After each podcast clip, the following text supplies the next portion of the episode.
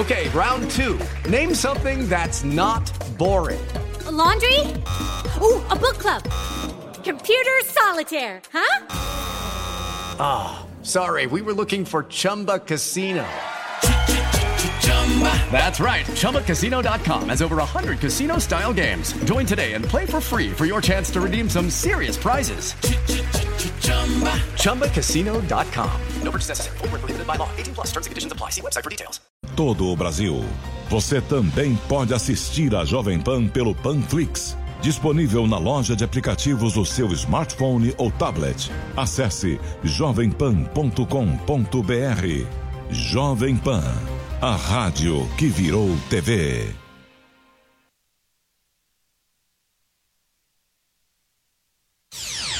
Começa agora na Jovem Pan. No tricolor do Morumbi. Giovanni Chacon. Fala pessoal ligado aqui no Camisa 10, o último Camisa 10 dessa temporada, desse ano de 2021. Amanhã já é ano novo, vida nova para o São Paulo, mas hoje a gente relembra os técnicos que passaram pelo comando do São Paulo nessa temporada 2021. Começou com o Hernan Crespo. O ano, na verdade, começa com o Fernando Diniz, que deixou o cargo ali no final do Campeonato Brasileiro, um campeonato que se estendeu até o ano de 2021 por conta da pandemia, mas a temporada 2021 começa com o Hernan Crespo como técnico. E o Crespo, olha só, somou 53 partidas pelo tricolor foram 57,2% de aproveitamento. Dos 53 jogos foram 24 vitórias, 19 empates e 10 derrotas. Né? Isso somando Libertadores, Campeonato Brasileiro, Copa do Brasil e Campeonato Paulista num geral essa a campanha do São Paulo Futebol Clube. Foi campeão do Campeonato Paulista diante inclusive da equipe do Palmeiras na grande decisão. Isso depois de ter conquistado, claro, a Copa Sul-Americana com defesa e justiça, o que fez com que fosse ao São Paulo. Mas depois de uma sequência ali sem vitórias, né? Foram cinco empates consecutivos. São Paulo estava flertando com a zona do rebaixamento, então por isso mesmo ele acabou deixando o cargo. Foram, ó, empates com América Mineiro, Atlético Mineiro, Chapecoense, Santos e Cuiabá, que fizeram com que Hernan Crespo caísse de treinador, né, do posto de treinador da equipe do São Paulo. Na sequência veio o Rogério Ceni. E o Rogério Ceni assume com bons números, né? Logo de cara, né? Conseguiu ali um empate contra o Ceará, uma vitória contra o Corinthians, mas depois caiu bastante de rendimento e teve um aproveitamento até mesmo menor do que o Crespo, mas o suficiente para salvar o São Paulo da zona da degola. No total, 13 jogos, 5 vitórias, 3 empates e 5 derrotas, 18 pontos, um aproveitamento de 46,1%, com 11 gols marcados e 14 sofridos, algo que vai precisar ser corrigido para a temporada 2022. Os dois técnicos postos na mesa. O tricolor segue com o Ceni para 2022. Vamos ver o que, que acontece na próxima temporada, que começa em breve. Fique ligado que vai ter muita coisa boa aqui na Jovem Pan para você. Esse é o tricolor, campeão paulista. Vamos ver se defende esse título no ano de 2022. Um abraço para vocês. Até amanhã, até o próximo ano. Valeu, Chacon. A Opa, temporada perdão. acabou daquele jeito pro São Paulo, começou muito animada com o título paulista, nada que surpreenda, né, meu caro Bruno Prado? É, não foi uma grande temporada do São Paulo, foi muito dentro do que tem sido nos últimos anos. O título paulista fica marcado como o título que quebra o jejum e o Crespo, né? Falando dos treinadores, o Hernan Crespo entra nessa história. Ele foi o técnico campeão paulista, teve bons momentos no São Paulo. Né? Acho que outro jogo legal do Crespo foi contra o Racing na Libertadores, o jogo na Argentina, em que o São Paulo venceu e avançou para as quartas de final mas a gente vê como está o São Paulo, que mesmo o Crespo, campeão paulista, e até uma boa campanha na Libertadores, um brasileiro ruim derrubou o argentino do comando do São Paulo. E aí voltou o Rogério, né? O Rogério, na sua segunda passagem pelo clube, no mesmo dia que o Crespo saiu, o Rogério voltou, né? Já deu treino no mesmo dia, mas o time não melhorou muito não. Foi suficiente para não cair, que era o que dava para fazer naquela reta final já de temporada mas também o Rogério não terminou bem o ano no São Paulo. Porque todo mundo sabe, quando ele chegou, ele vem para evitar rebaixamento. Evitou. Mas num time grande, quando você não consegue tantos bons resultados na sequência, a pressão é grande mesmo que esse pequeno objetivo tenha sido alcançado. E o Rogério terminou o ano bastante questionado.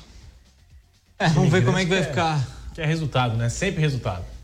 Vamos pro Santos então, agora mudando a página para falar do Santos que também teve um ano turbulento, difícil, Diogo Mesquita. E o ano do Santos começou com Ariel Roland, depois foi pro Fernando Diniz. E vamos ver como é que será 2022. É isso aí, Gabriel. O Santos, possivelmente, acho que dos times da Série A, foi o time que mais se movimentou na questão treinadores. Na verdade, não começou com o Ariel Roland. Se a gente for ver o ano de 2021, começou com o Cuca. É, foi o técnico do Peixe na final da Copa Libertadores da América no ano de 2021. Agora, na temporada 2021, o Peixe teve sim um começo com o Ariel Roland. Foram quatro treinadores do Peixe no ano de 2021 e três na temporada 2021. O Roland, ele começou de forma confusa. Parecia que a presidência do Santos não sabia muito quem era Ariel Roland, assim como Ariel Roland também não sabia muito quem era e como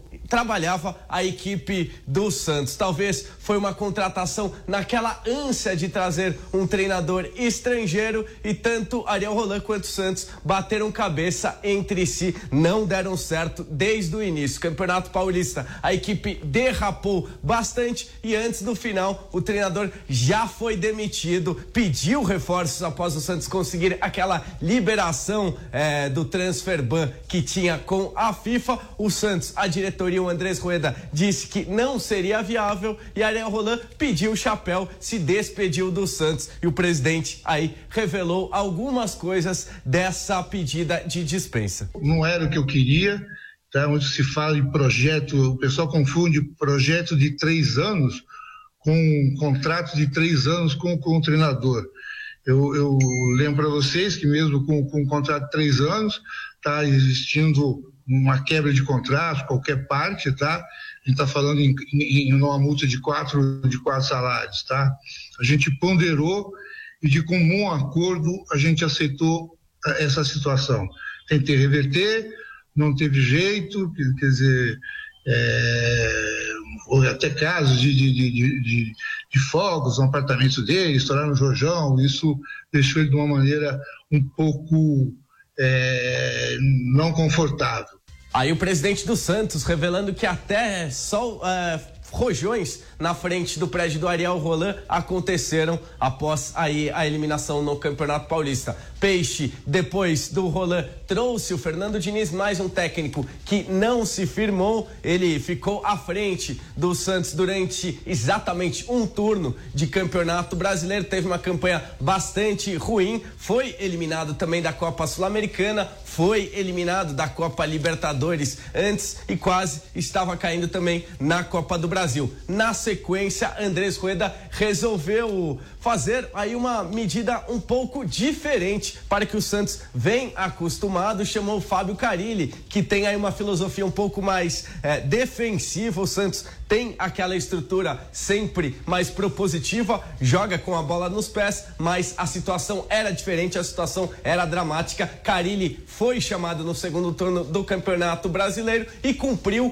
com sua missão. Salvou o Santos do rebaixamento e teve também a melhor zaga do segundo turno do Campeonato Brasileiro. Sofreu apenas 15 gols. Se não brilhou, o Santos pelo menos conseguiu se salvar. Aí se manteve na primeira divisão do Campeonato Brasileiro e terá um ano de reestruturação 2022 para o Santos. Não será um ano de grandes contratações e possivelmente a equipe deve ter um ano de reformulação para que não passe de novo o que passou nesse ano de 2021. Valeu, Diogo.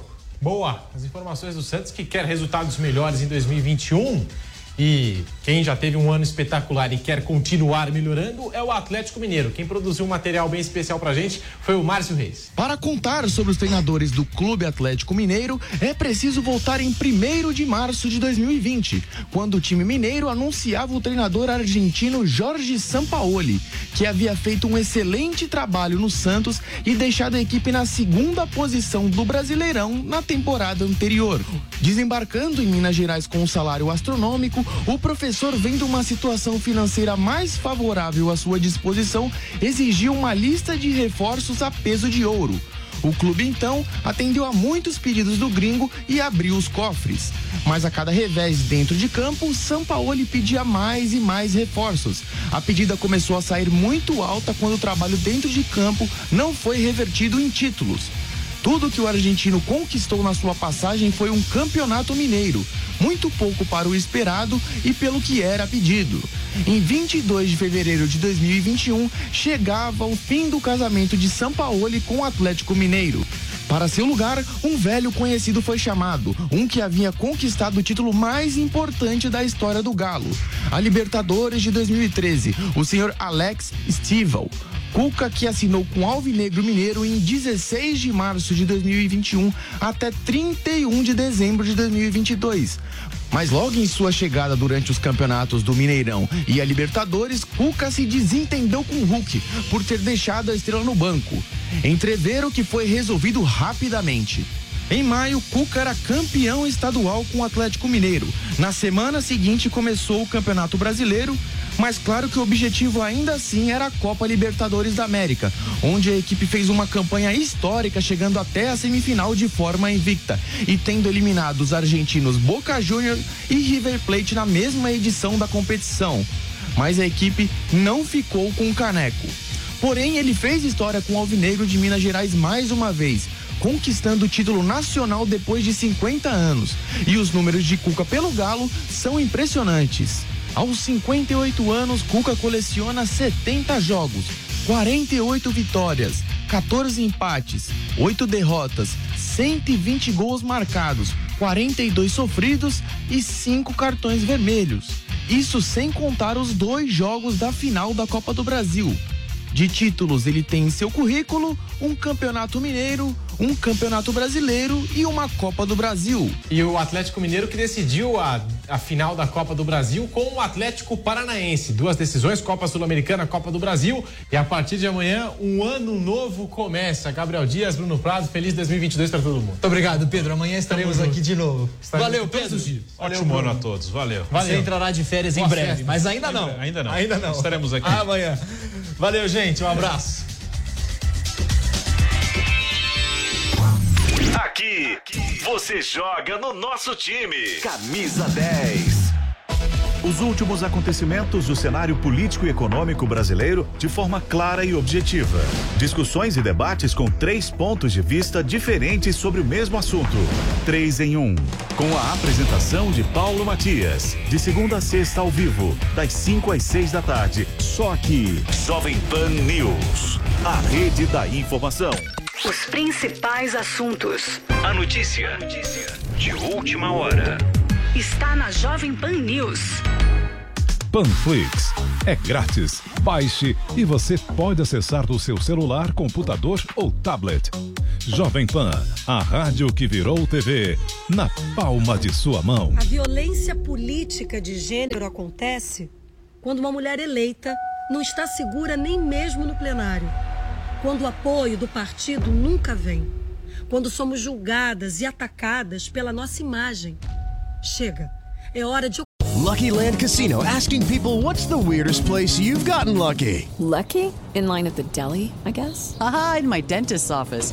More than once, actually. Do I have to say? Yes, you do. In the car before my kids' PTA meeting. Really? Yes. Excuse me, what's the weirdest place you've gotten lucky? I never win and tell. Well, there you have it. You can get lucky anywhere playing at LuckyLandSlots.com. Play for free right now. Are you feeling lucky? No purchase necessary. Void where prohibited by law. 18 plus. Terms and conditions apply. See website for details.